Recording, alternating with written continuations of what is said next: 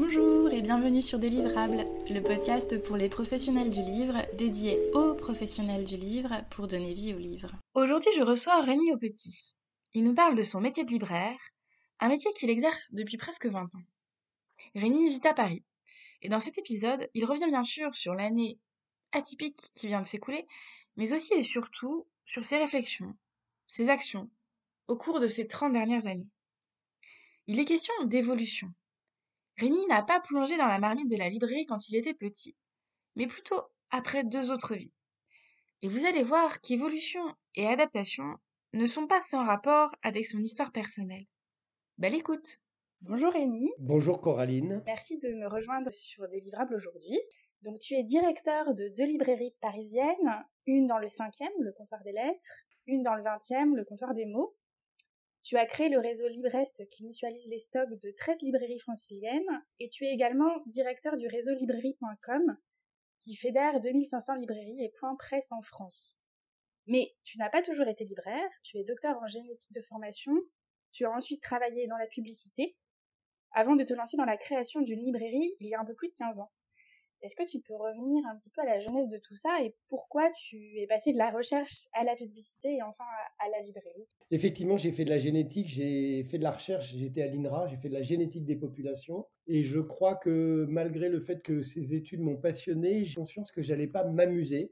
Et je crois que c'est quelque chose, c'est plus facile de le dire maintenant, mais c'est quelque chose qui m'a guidé euh, dans mes choix professionnels c'est qu'après, j'ai choisi aussi bien de travailler que de m'épanouir et de m'amuser. Donc, j'ai bifurqué dans la publicité, dans les années un peu fastes de la publicité, c'est-à-dire euh, fin des années 80 et 90. J'y ai découvert euh, un univers assez intéressant en termes de réflexion, mais euh, je crois qu'au moment où j'en suis parti, je pense que j'étais déjà un peu décroissant. C'est-à-dire que je trouvais ça un peu ridicule de dépenser toute mon énergie à inciter des gens à acheter des produits dont ils n'avaient pas forcément besoin. Donc, euh, comme pas mal de gens vers les 45 ans, je me suis dit, qu'est-ce que je pourrais faire? Et du coup, je me suis dit, au fond, si je vendais des livres, je ferais de mal à personne et finalement, je ferais un truc dans lequel je pourrais m'éclater.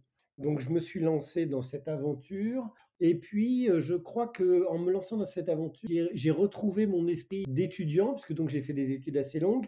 J'ai travaillé sur le projet pendant un an. Et pas mal plu de partir de zéro, d'essayer de comprendre comment fonctionnait une librairie et ensuite de la mettre en place. J'ai racheté une papeterie qui était dans mon quartier, parce que j'ai vite compris que j'avais intérêt à faire ça dans mon quartier parce que j'allais y passer beaucoup de temps et qu'il ne fallait pas que je sois trop excentré de ma librairie.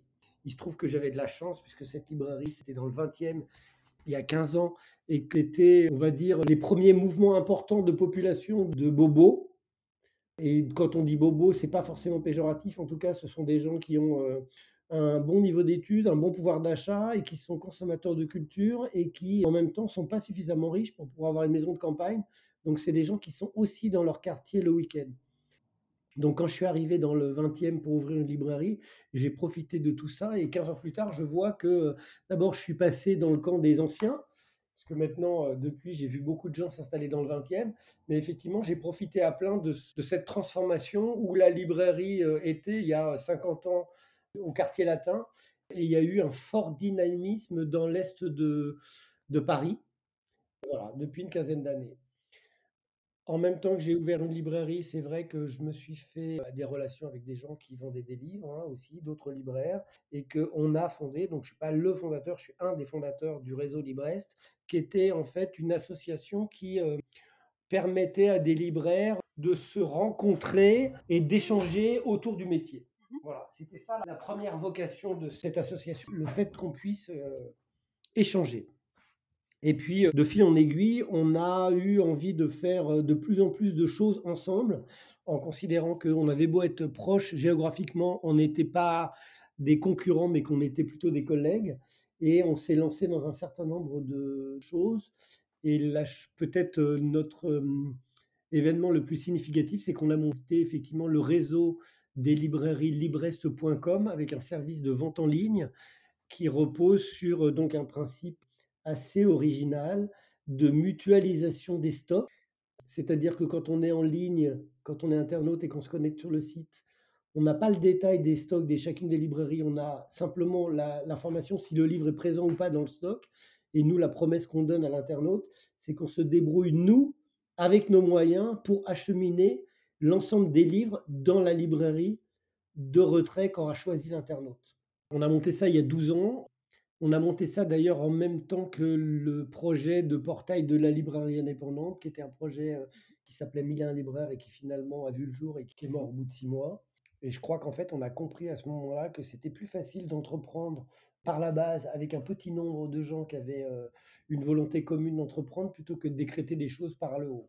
Donc ça, j'en ai tiré des enseignements pour la suite. Mais donc ce petit euh, site qui avait juste pour ambition de donner un confort supplémentaire à nos clients pour pouvoir commander, réserver euh, depuis chez eux, s'est avéré effectivement extrêmement payant on a démarré à 6 et aujourd'hui, ce réseau est constitué de 13 librairies.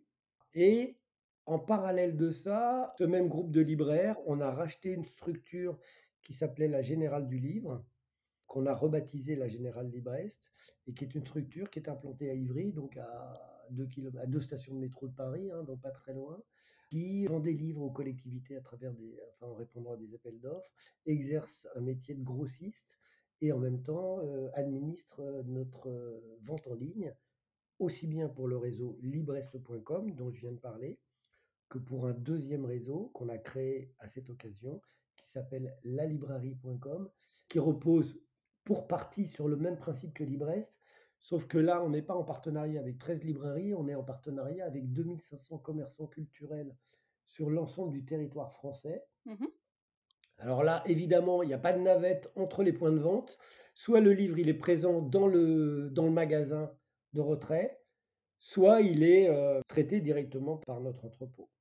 Voilà. Donc nous, l'approche qu'on a eue euh, en termes d'introduction pour cette partie-là, vente euh, Internet, on a toujours eu une approche qui était commerce connecté, c'est-à-dire que la finalité n'est pas de vendre des livres sur Internet, la finalité c'est de permettre à nos librairies de se doter de l'ensemble des moyens de commercialisation de son époque. Donc, vendre des livres sur Internet, c'est devenu aujourd'hui indispensable quand on a un magasin. On s'est rendu compte à la faveur du confinement, donc il y a un an, hein, en gros, il y a un an et, un mois, que du jour au lendemain, nous, en fait, en ne faisant aucun développement particulier, on a pu être opérationnel à 100% en vendant des livres à travers nos deux sites internet, quand bien même nos magasins étaient fermés et quand bien même la filière du livre était totalement à l'arrêt et qu'on ne pouvait plus s'approvisionner.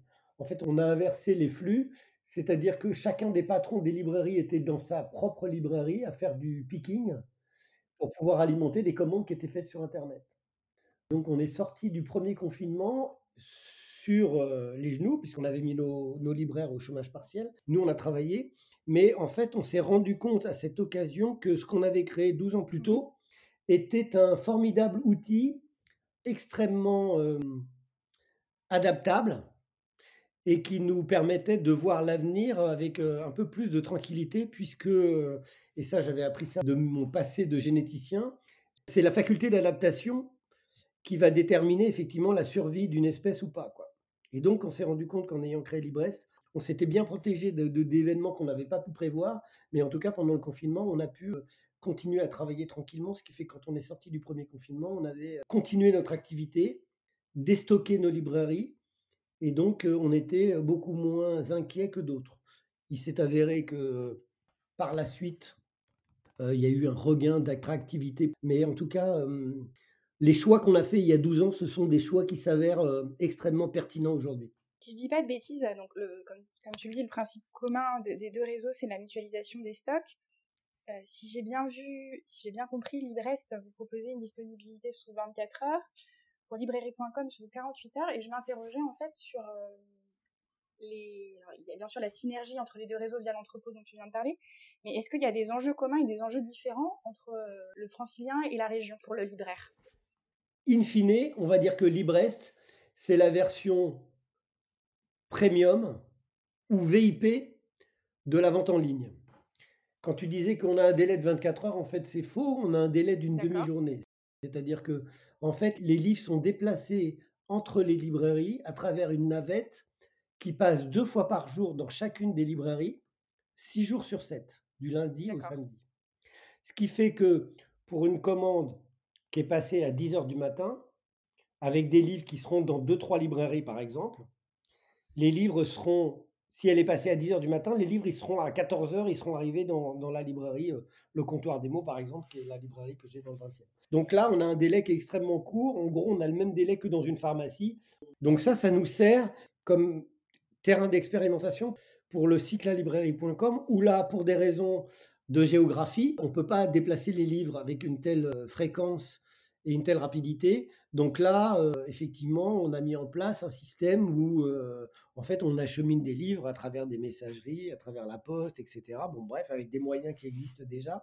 Et donc là, on a un délai de, 48 heures. Donc euh, c'est difficile de faire mieux, ou alors il faudrait vraiment qu'on développe des moyens colossaux, mais ce n'est pas du tout notre objectif. L'objectif, c'est d'apporter le meilleur service à un coût raisonnable. Hein. On n'est pas comme certaines entreprises qui euh, innovent, innovent, innovent, fondent leur valeur sur leur capitalisation boursière et en fait acceptent de perdre de l'argent pendant des années. Donc nous, on ne peut pas se permettre ce genre de choses. Cela étant, bon, alors, euh, fournir des livres en 48 heures, ça reste quand même un délai tout, à fait correct. Mmh. J'imagine que tu fais allusion à, Amazon. Bien identifié. J'avais une question par rapport à Amazon. J'avais, dans un précédent épisode de Délivrable, autres sites, ces acteurs qui font bouger les lignes. Euh, je m'étais intéressée plus précisément à, un propos d'un directeur d'études du Xerfi, Philippe Gattet, qui dit on se méprend sur son rôle à Amazon. Ce n'est pas le libraire en ligne d'autrefois ni le vendeur de presque tout. Le groupe tisse sa toile dans la gestion des flux de marchandises. Il préfère faire que faire faire. Donc face à l'automatisation, l'essor de sa marketplace et sa gestion de data, Amazon devient un logisticien redoutable. C'est un peu ça le propos euh, du directeur d'études. Et personnellement, il me semble donc que la force du libraire, elle est dans le lien humain, le conseil qu'il peut apporter au lecteur et qu'il est un peu caricatural d'associer digitalisation et déshumanisation. Et d'ailleurs, dans les réseaux de librairies dont on parlait, que ce soit Libresse, que ce soit librairie.com, euh, on retrouve un encart conseil librairie, euh, pour Libresse, même un, espace agenda des libraires et nos cycles d'événements. Et j'aurais bien aimé euh, avoir ton avis sur, euh, sur cette réflexion. Comment tu vois le rôle du libraire dans ce lien avec le lecteur alors, tu as raison, euh, digitalisation n'est pas, n'est pas forcément égale à déshumanisation. Ce qui se passe, c'est que Amazon a démarré en 1995, en tout cas est arrivé en France en 1995, et qu'à l'époque, les libraires se sont même pas mis sur la ligne de départ. Donc, Amazon est devenu la référence en termes de vente en ligne. Il n'y avait que lui. Très bien. Donc on a, du coup, ce qui était très compliqué dans les années 2000, et moi je faisais partie de cela, quand on dénonçait les pratiques d'Amazon, on pouvait pour certains être perçus comme étant des rétrogrades ou des gens qui étaient hostiles au numérique. C'était pas du tout ça le propos. Et, je reviens sur ce que tu as dit tout à l'heure et ce que disait le directeur d'études de Xerfi. Je pense objectivement que Amazon est mmh un champion en termes de logistique et qu'il est venu bousculer une filière qui n'était pas très très dynamique. En fait, le combat d'Amazon, il est autre. Amazon, moi je ne le combats pas en tant que libraire. C'est un compétiteur comme un autre. Souvenons-nous d'ailleurs que le grand méchant, en 81, ce qui a justifié la loi sur le prix unique du livre, le grand méchant, c'était la FNAC. Il y a toujours un grand méchant, mais mmh on a, il faut accepter le fait qu'il y ait des concurrents. Simplement, il faut que tout le monde respecte les règles du jeu. Or, et je me bats plus contre Amazon en tant que citoyen qu'en tant que libraire, ça m'ennuie quand Amazon pratique de l'optimisation fiscale, on va le dire comme ça, mais on pourrait le même le dénoncer autrement, s'assoit sur euh, la législation du travail, écorne la loi sur le prix unique du livre, etc. etc. Donc le fait qu'un nouvel entrant arrive sur le marché, c'est encore une fois, ce n'est pas gênant. Ce qui est gênant, c'est quand effectivement un certain nombre de règles ne sont pas respectées. Donc euh, voilà, bon, pour conclure sur le sujet Amazon, Amazon a mis, a concrétisé ce que pouvait apporter le numérique dans la logistique et dans l'achat en ligne, très bien. Ça a bousculé un peu tout le monde. Ce qui est dommage, c'est qu'effectivement, on ne soit pas mis sur la ligne de départ et qu'on on ait laissé s'installer Amazon et qui aujourd'hui euh, bénéficie d'une position archi-dominante sur la vente en ligne. Mais pour autant, ça ne nous désespère pas. Déjà, nous, on n'a pas pour objectif de, déstabiliser Amazon, on a simplement pour objectif de renforcer nos librairies. Donc nous, aujourd'hui, même si on est 500 fois plus petit que Amazon, on continue notre croissance et, et tout va bien. Après, c'est vrai qu'il y a une réflexion à avoir quand on se lance dans le e-commerce en tant que commerçant. C'est effectivement quelle articulation on veut avoir entre son commerce physique et son commerce en ligne. Comment on veut euh, mettre en avant ce qui fait nos caractéristiques. En gros, on a un magasin et des libraires et un stock. On n'a pas du tout la même euh, approche pour vendre des livres qu'Amazon. Amazon qui utilise des algorithmes en disant si tu as lu ça, tu aimeras ça, etc. Nous, on, fonde ça sur la relation client. Donc, euh, on le voit bien puisque l'essentiel de nos ventes, on vient chercher son colis dans une librairie et on ne le reçoit pas par la poste. Ça veut dire qu'à cette occasion-là, on a l'occasion de parler avec une vraie personne. Ça veut dire qu'à cette occasion-là, on peut en plus échanger sur d'autres livres, profiter des rencontres, des chroniques, bon voilà, tout ça. Donc nous, on essaye de, on essaye d'illustrer ce que, ce que peut être le commerce connecté, c'est-à-dire le commerce à l'ancienne qui mmh intègre tous les outils du, commerce en ligne. C'est possible et ça marche. Hein. Et d'ailleurs, euh, pendant le deuxième confinement, tu intervenais sur France Inter et tu disais, je paraphrase, hein, mais que le click and collect coûte très cher aux libraires mais que ça devient un service minimal pour les années à venir. Et du coup, comment tu définirais une, bonne mise en œuvre de ce click and collect? Alors, je reviens sur ce deuxième épisode de confinement. Donc, déjà, deuxième épisode du confinement, les librairies euh, continuent à être fermées, mais ont le droit de faire du click and collect. Bon, très bien. C'est un nouveau mot qu'on avait mis sur ce qu'on faisait nous depuis 12 ans, hein. c'est-à-dire que simplement les gens en gros pouvaient commander depuis chez eux et venir retirer les colis sur le trottoir de la librairie. donc ça a été mis en avant aussi parce que c'était la seule option à ce moment-là? Voilà, mais en fait, on a mis en avant et surtout, on a sorti un mot qu'on n'utilisait pas auparavant. Mais en fait, euh, nous, on faisait du click and collect depuis 12 ans, on ne savait pas que ça s'appelait comme ça. Ce qui est intéressant dans cette période-là, c'est que du coup, toutes les librairies s'y sont mises, mais ça a révélé en fait un phénomène très préoccupant à mon avis, c'est que la plupart des librairies se sont rendues compte qu'elles étaient pas du tout équipées pour euh, répondre à cette demande de click and collect. En fait, derrière le click and collect, il y a bien souvent des librairies qui étaient au téléphone avec leurs clients et qui prenaient leurs commandes par téléphone. Donc évidemment, entre cliquer sur un, livre très précis et le mettre dans son panier, ça prend trois secondes. Discuter avec le libraire de l'édition de nanana machin, attention, il ne faut pas que je me trompe, etc. Bon, donc ça prend plusieurs minutes, ce qui fait que au bout de quelques jours de hum, click and collect, les libraires ont commencé à se plaindre en disant Ah, on fait deux fois moins de chiffre d'affaires et pourtant ça nous demande autant de travail. En fait, dans la réalité, ça venait simplement illustrer que les librairies n'avaient pas investi dans la vente en ligne depuis dix ans et que donc elles n'avaient pas les outils qui correspondaient. Nous, en tout cas, dans les librairies Librest, en gros, pendant ce deuxième confinement, on a réussi à peu près à faire notre chiffre d'affaires habituel, certes avec les clients sur le trottoir, mais avec les mêmes équipes. Donc, c'était pas si chronophage que ça. C'était très perturbant parce que du coup, nos libraires, ils avaient l'impression d'être effectivement des magasiniers euh, dans un entrepôt, mais dans la réalité, c'était pas si chronophage que ça. Il fallait simplement avoir les bons outils. Je souhaite qu'à la faveur de ce deuxième déconfinement, un certain nombre de libraires aient compris qu'il était urgent d'investir dans des outils qui étaient des outils qui étaient complémentaires. Parce qu'il faut bien noter une chose, c'est que les gens qui achètent des livres, ils sont multicanaux c'est que c'est la même personne qui peut acheter des livres dans une librairie euh, le mardi, dans un hypermarché le samedi, en ligne à 2 heures du matin et éventuellement dans un relais H dans une gare, prenant le train à 8 heures du matin. Bon. Donc, là où les libraires pensaient qu'il y avait des clients pour chacun des circuits de distribution, on le sait, mais on le sait depuis très longtemps, mais en tout cas les libraires ne le savaient pas, c'est qu'en fait, les clients sont multicanaux. Et donc, en étant multicanal, le client, lui, il raisonne pas canot par canot, il raisonne pas boîte par boîte. En fait, il mélange tout. C'est-à-dire que aujourd'hui, ça le perturbe pas de réserver un livre avec un smartphone et d'aller le chercher après chez le libraire. Donc, il n'est pas capable de savoir si effectivement il faut mettre ça dans du commerce en ligne ou dans du commerce traditionnel.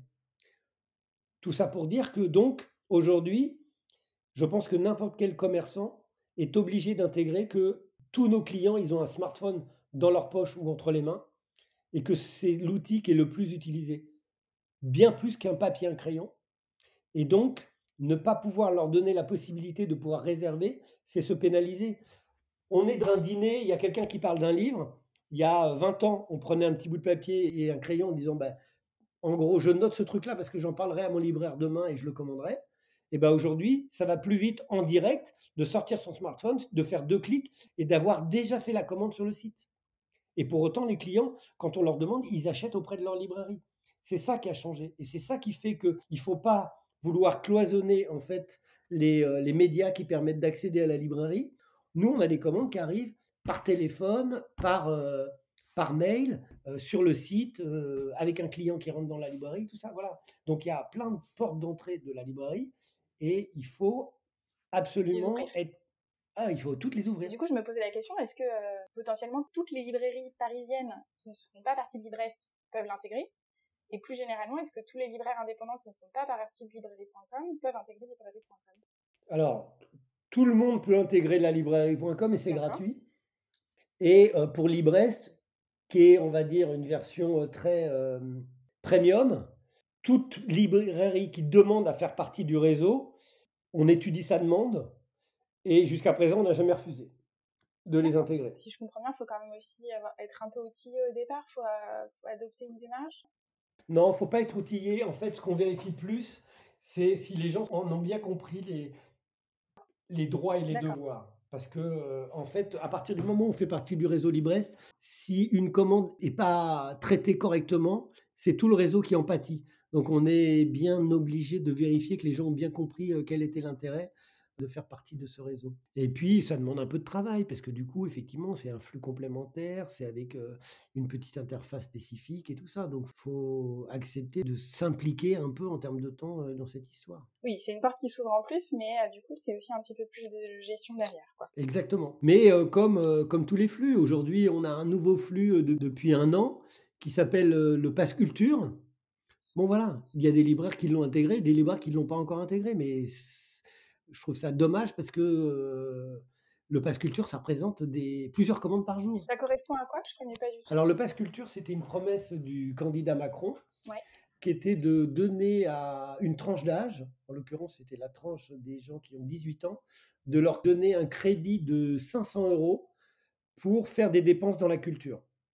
D'accord. À travers une appli qui fonctionne sur un smartphone. Ok. Voilà. Et donc, évidemment, les libraires font partie de cette offre-là. Je crois d'ailleurs que c'est la première dépense qui est faite sur le Pass Culture. Donc on, là, on a euh, bah, des gens. Euh, d'ailleurs, c'est intéressant parce que des fois, on a des gens qu'on voit pour la première fois. Donc c'est en plus une manière de faire de l'acquisition de clients. Mais donc euh, celui qui a en gros 500, 500 euros d'argent de poche pour, investir dans la culture et qui vient à la librairie pour acheter des livres, on serait bien inspiré effectivement de bien le traiter et d'espérer qu'il revienne. On peut pas, on ne peut, alors là, je reparle avec ma casquette de biologiste, hein, mmh on peut pas accepter de faire ce métier exactement de la même manière qu'on le faisait il y a 40 ans, et on ne peut pas imaginer qu'on fera ce métier exactement de la même manière dans 40 ans. Il faut s'adapter. Mais s'adapter, ça ne veut pas dire renier tes fondamentaux. C'est-à-dire que moi, dans ma librairie, enfin, qui est branchée sur toutes les possibilités pour pouvoir recevoir des commandes, la valeur ajoutée, c'est quand même les libraires sur lesquels je suis très très exigeant en termes de recrutement et qui font que quand les gens viennent, ils sont en contact avec des vrais professionnels et des gens qu'ils ont envie de revoir. Donc on n'abandonne pas nos fondamentaux, sauf qu'on intègre. En fait, j'ai des libraires qui étaient uniquement des libraires dédiés au magasin et qui aujourd'hui sont capables de traiter des flux de commandes différents. Et du coup, tu parles d'adaptation. Par rapport à cette année un peu atypique, quel bilan tu fais pour les libraires? Quelles ont été les opportunités, les menaces que tu as pu identifier pour les années à venir?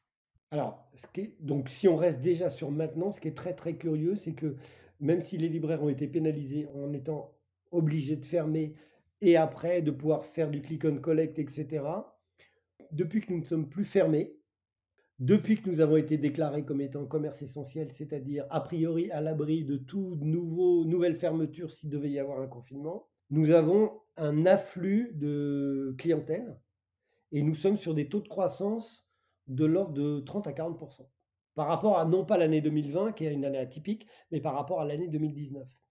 C'est très perturbant. Et donc, effectivement, je me suis plongé un peu sur, sur cette question. Et je dirais que, en gros, cette croissance de 40%, pour schématiser, elle est pour moitié par une augmentation du panier moyen.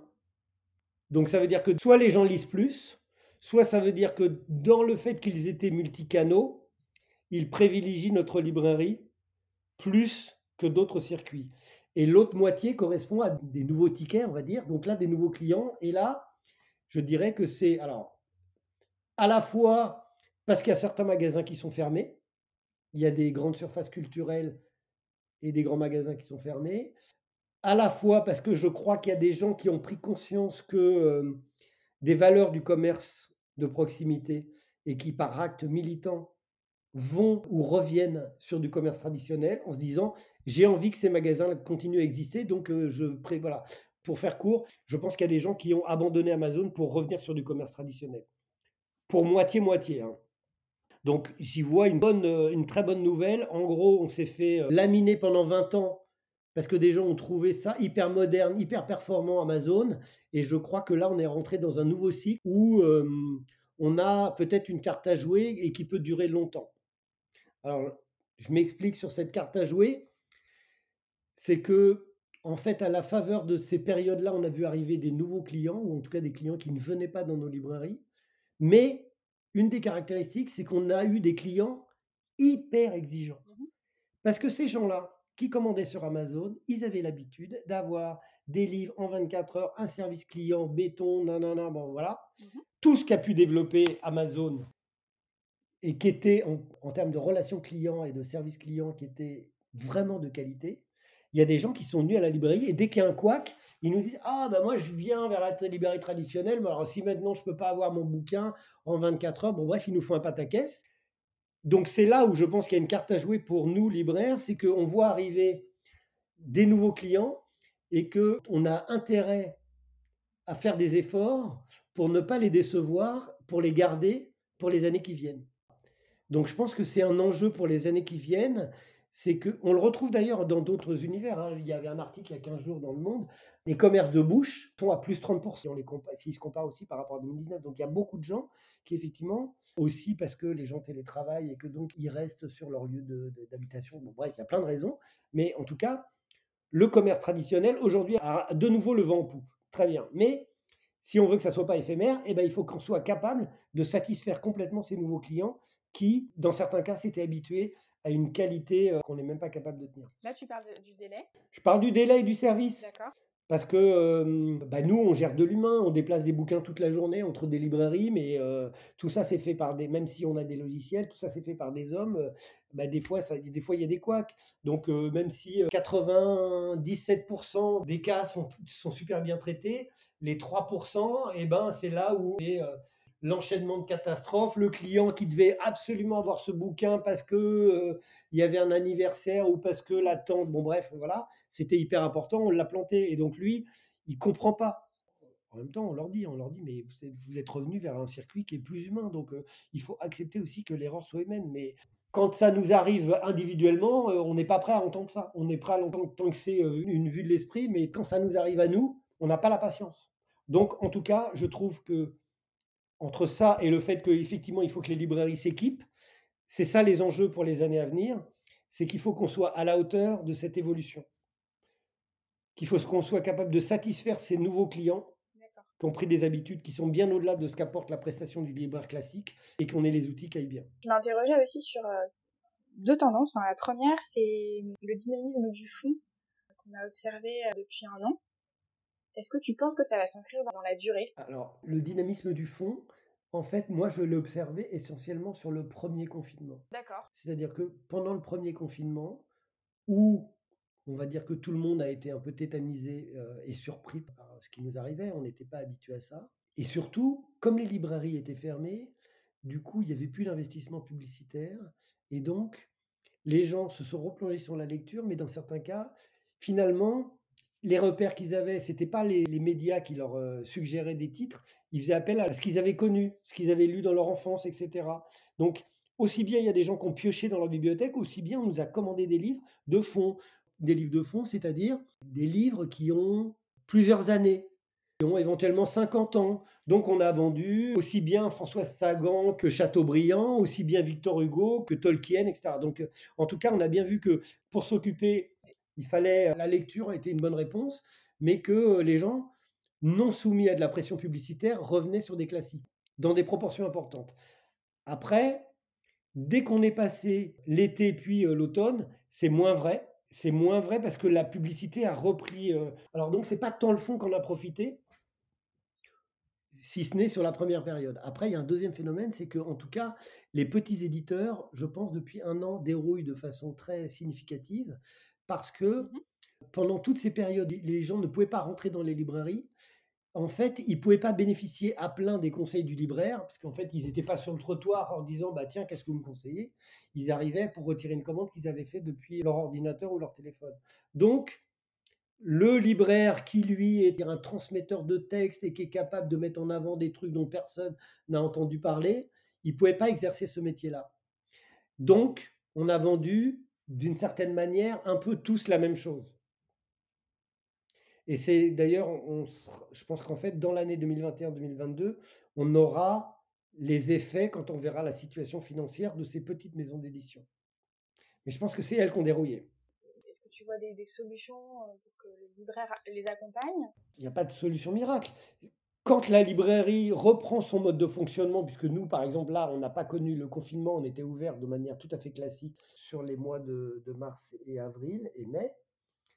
Là, quand quelqu'un rentre dans la librairie, le fonctionnement normal de la librairie euh, fait que le libraire parle de livres éventuellement des livres qui sont soutenus médiatiquement et d'autres qui ne le sont pas. Donc je pense que nous, on a repris euh, notre diversité. ce qui a changé, c'est que il y a beaucoup, même pour nous, il y a beaucoup d'achats qui ne sont pas faits dans la librairie, qui sont faits depuis le domicile ou enfin bon, en tout cas à distance, mmh et que à distance, là effectivement, la prescription, elle se fait pas de la même manière. Le, numérique n'est pas une bonne machine pour faire découvrir des auteurs. Le numérique, c'est une bonne machine pour amplifier des phénomènes qui se passent déjà. Mais par contre, ce que j'entends, c'est que l'activité de la librairie en général a repris euh, sa, vie normale. Vous, recevez les représentants euh, comme d'habitude. Enfin, tout ça, tout, tout, ce cycle en fait de commercialisation reprend ses droits en fait. Tout a repris à l'identique comme précédemment. On doit juste gérer aujourd'hui, ce qui est pas très, enfin, pas très grave, mais voilà, un surplus d'activité. Donc moi, par exemple, en ce moment, je suis en train d'embaucher. D'accord. Alors que tout le monde se plaint, en fait, comme on a une activité qu'on fait plus 30% par rapport à il y a deux ans, moi, j'ai des libraires qui sont sur les genoux. Alors, c'est compliqué parce qu'on ne sait pas combien de temps ça va durer, mais du coup, en fait, je suis en train d'embaucher. Donc, euh, aujourd'hui, en récupérant des clients, bah, on récupère de l'activité. Et puis, plus on vend de livres, bah, plus on en achète. Et donc, plus nous, on a une activité à la fois euh, logistique, de manutention. Et, c'est le cas pour la plupart des librairies. Je m'interrogeais aussi. Ça a été une particulièrement bonne année concernant la rentrée littéraire. Comment tu l'expliques et est-ce que tu penses que ça va durer? Bon, Pour moi, la rentrée littéraire, c'est une construction marketing pour sortir des livres à un moment donné, les mettre sur une vague en espérant qu'ils vont tenir pour être dans la vague des prix et que cette vague va les porter jusqu'à Noël. Mais il n'y a pas des meilleurs romans qui sortent en septembre que des meilleurs romans qui sortiraient en février. Simplement, pour des raisons artificielles, la filière du livre s'est mise depuis très très longtemps dans une mécanique avec un système de rentrée littéraire qui vient effectivement dynamiser la vente de livres, parler des livres dans les médias, nanana, machin, et ça arrive jusqu'à Noël, et voilà. J'évoquais le sujet parce qu'il me semble que c'est aussi un indicateur ça permet de prendre la température quand même des ventes d'une année Oui, oui, oui, mais bon, en fait, c'est très compliqué. Enfin bon, du mois de septembre au mois de décembre, c'est des gros mois d'activité. C'est une activité saisonnière. Donc, de toute façon, quelle que soit la nature de la rentrée littéraire, de toute façon, on vend plus de livres en septembre et en novembre, et en octobre, et en novembre, et en décembre. Après, effectivement, il y a des bonnes années et pas des bonnes années. Si on parle de l'année, effectivement, 2020, il y a eu un prix Goncourt qui, euh, donc l'anomalie, qui a atteint des scores qu'on n'avait pratiquement jamais vu. C'est à la fois un très bon livre et il réunit un avantage que n'ont pas beaucoup de livres, c'est qu'il peut concerner un public très très large. Donc on continue d'ailleurs à en vendre plein, ce qui n'arrive pas tant que ça, parce que Frigoncourt, en fait, il a une superbe carrière pendant quatre mois, et puis après ça se calme, et puis en général, dès le mois de septembre, il ressort en poche. Là, je ne sais même pas si effectivement il est prévu qu'il sorte en poche dès le mois de septembre, parce que comme il s'en vend encore beaucoup, beaucoup en grand format, bon voilà. Donc, je crois qu'en tout cas, le phénomène de la rentrée littéraire, pour moi, n'est pas un bon alphabet pour décoder le marché du livre. C'est juste un tunnel, quoi. C'est un tunnel de vente. Et donc, ce serait quoi le bon alphabet pour le décoder? Le marché du livre, bah, c'est de, le regarder année après année. Par exemple, aujourd'hui, tout en ayant une activité très intéressante en librairie, en fait, je ne sais pas si l'année 2021 sera une année en progression ou pas. Par exemple, je ne sais pas si les gens lisent plus, si ceux qui lisent, enfin, si ça a permis à des gens qui ne lisaient pas de se mettre à la lecture, j'en sais rien du tout, Et ceux qui lisaient, je pense qu'effectivement, ceux-là, ils lisent, et ils lisent peut-être un peu plus parce qu'ils ne peuvent pas aller au cinéma, au théâtre, au musée, etc. Mais je n'ai pas du tout d'informations sur est-ce que la lecture qui est abandonnée en général par euh, les ados et qui reprennent ça quand ils ont 30 euh, ans, pas tous, mais qui reprennent, en fait, j'en sais rien. Je ne sais pas si le marché du livre est un marché, bon, il est relativement stable depuis 40 ans, mais je ne sais pas effectivement quelles seront les conséquences de ça. C'est pas parce que l'offre culturelle est dégradée. Je pense que ceux qui lisent pas, ils ont pas, pour moi, ils n'ont pas plus lu qu'avant. Ils ont passé du temps sur les réseaux sociaux en regardant des séries ou je sais pas quoi. Je ne crois pas beaucoup que cette période ait mis à la lecture des gens qui n'y étaient pas. Donc, donc c'est pour ça qu'on peut regarder que les choses euh, une fois que l'année est terminée et que le micro-phénomène de la rentrée littéraire ne permet pas d'expliquer tout, surtout qu'il ne concerne que la littérature et que quelques maisons d'édition. Hein, donc, euh Mais la fin d'année aussi a été excellente. Hein. Ah oui, oui, non mais ça, non mais globalement, la fin d'année a été excellente, mais elle a été excellente dans les librairies. Après, il y avait d'autres circuits qui étaient fermés. donc en fait, encore une fois, encore une fois, il faudra faire la synthèse bien, bien longtemps après. C'est même pareil que pour la crise. Hein, on verra, on fera le point dans un an, dans deux ans, dans trois ans. Quels sont les pays qui s'en sont bien sortis ou pas bien sortis? Et aujourd'hui, si on analyse des micro-événements, à savoir, oui, mais eux, ils ont eu plus de morts, mais après, ils ont vacciné avant, je ne sais pas quoi, en fait, on est en train de compter des points d'un match qui n'est pas terminé. Voilà. Et donc, euh, tant que le match n'est pas terminé, oui, il y a toujours, euh, on est toujours en train d'essayer de sortir des espèces de tendances. Et en fait, je crois qu'elles s'avèrent fausses. Voilà, voilà. sur la crise sanitaire, on ne sait pas. Il y aura peut-être une quatrième vague. Est-ce que ça sera terminé? Est-ce qu'on fera vraiment le point en 2022 ou en 2023 Voilà, donc laissons les choses s'installer. Mais en tout cas, qu'est-ce que ça a donné sur le marché du livre? C'est trop tôt pour le dire. La seule chose qu'on peut dire, c'est qu'à l'intérieur des circuits de distribution, ce sont les magasins de proximité qui, alors qu'ils n'ont rien fait pour, en tout cas, euh, retirent les bénéfices. Ça, c'est certain. Mais ce n'est pas lié à l'offre éditoriale. Je comprends ta réflexion. J'ai l'habitude de, finir les épisodes euh, du podcast euh, en posant des questions un petit peu plus personnelles. Notamment, est-ce qu'il y a quelque chose que tu aurais aimé changer dans ton parcours? Un, regret, quelque chose que tu ferais différemment Eh ben, je crois pas, non. J'ai cru à un moment que j'étais instable puisque j'ai changé deux fois de métier. Et en fait, j'ai compris euh, finalement que pourquoi je faisais ça, c'est que j'aime bien être en mode projet. Et encore une fois, quand j'ai très tôt décidé qu'il fallait à la fois que j'assure ma situation professionnelle et financière le fait que je m'accorde le critère, euh, il faut que je m'éclate et que je m'amuse dans, dans mon boulot, m'a permis effectivement de faire des choses euh, que j'aurais pas faites. Voilà. Après, j'ai bien senti que j'étais pas fait pour travailler au sein de structures un peu grosses et que j'étais plus à l'aise quand j'étais mon propre patron. Mais aujourd'hui, non. Je me suis toujours dit que c'était terrible de regretter des choses qu'on n'aurait pas fait. Donc, quand j'ai eu envie de faire des choses, je les ai faites. Après, euh, on les réussit, on les réussit pas. Mais donc, non, pas de regret. Zéro. D'accord. Et autre question, euh, est-ce qu'il y a un livre, alors j'imagine qu'il y en a plein, mais s'il y en a un particulièrement qui, t'a marqué? Euh, Je pense que le livre qui m'a le plus marqué sur la dernière année, c'est le livre d'Obama. Parce que, euh, en fait, j'y ai trouvé un livre politique qui n'est pas du tout que nous, on a l'habitude de voir en France, des livres politiques qui sont en fait des livres où les gens l'utilisent soit pour faire campagne, soit pour se justifier, etc. Et j'ai trouvé que c'était plutôt rassurant de voir euh, comment le pouvoir avait été exercé pendant huit ans par un type comme ça. Et euh, donc j'ai trouvé, voilà, c'est un gros pavé. En plus, la bonne nouvelle, c'est qu'il y aura un deuxième tome qui va sortir bientôt. Mais voilà, c'est un des bouquins qui m'a le plus marqué. Parce que justement, dans sa catégorie, il n'est pas fait comme les autres. La première partie est particulièrement incroyable. Je partage ce goût pour ce livre. Ah, voilà. Merci pour ton temps et, et ce moment. Merci à toi. Trouvez Délivrable, le podcast dédié aux professionnels du livre, dans les semaines et mois qui viennent, tous les jeudis, pour parler cycle de vie du livre, questions, transmissions et réponses dédiées pour que vivent les livres dans toute leur diversité. Lire, écouter, parler et échanger. Je vous parlerai de situations concrètes. À chaque fois, vous trouverez sur le site www.délivrable.com des notes de l'épisode, vous pouvez dès aujourd'hui suivre son actualité sur Instagram et LinkedIn sous l'identifiant délivrable. Attention, sans et. Et surtout, n'hésitez pas à partager ces podcasts à vos collègues si vous pensez qu'ils peuvent leur être utiles.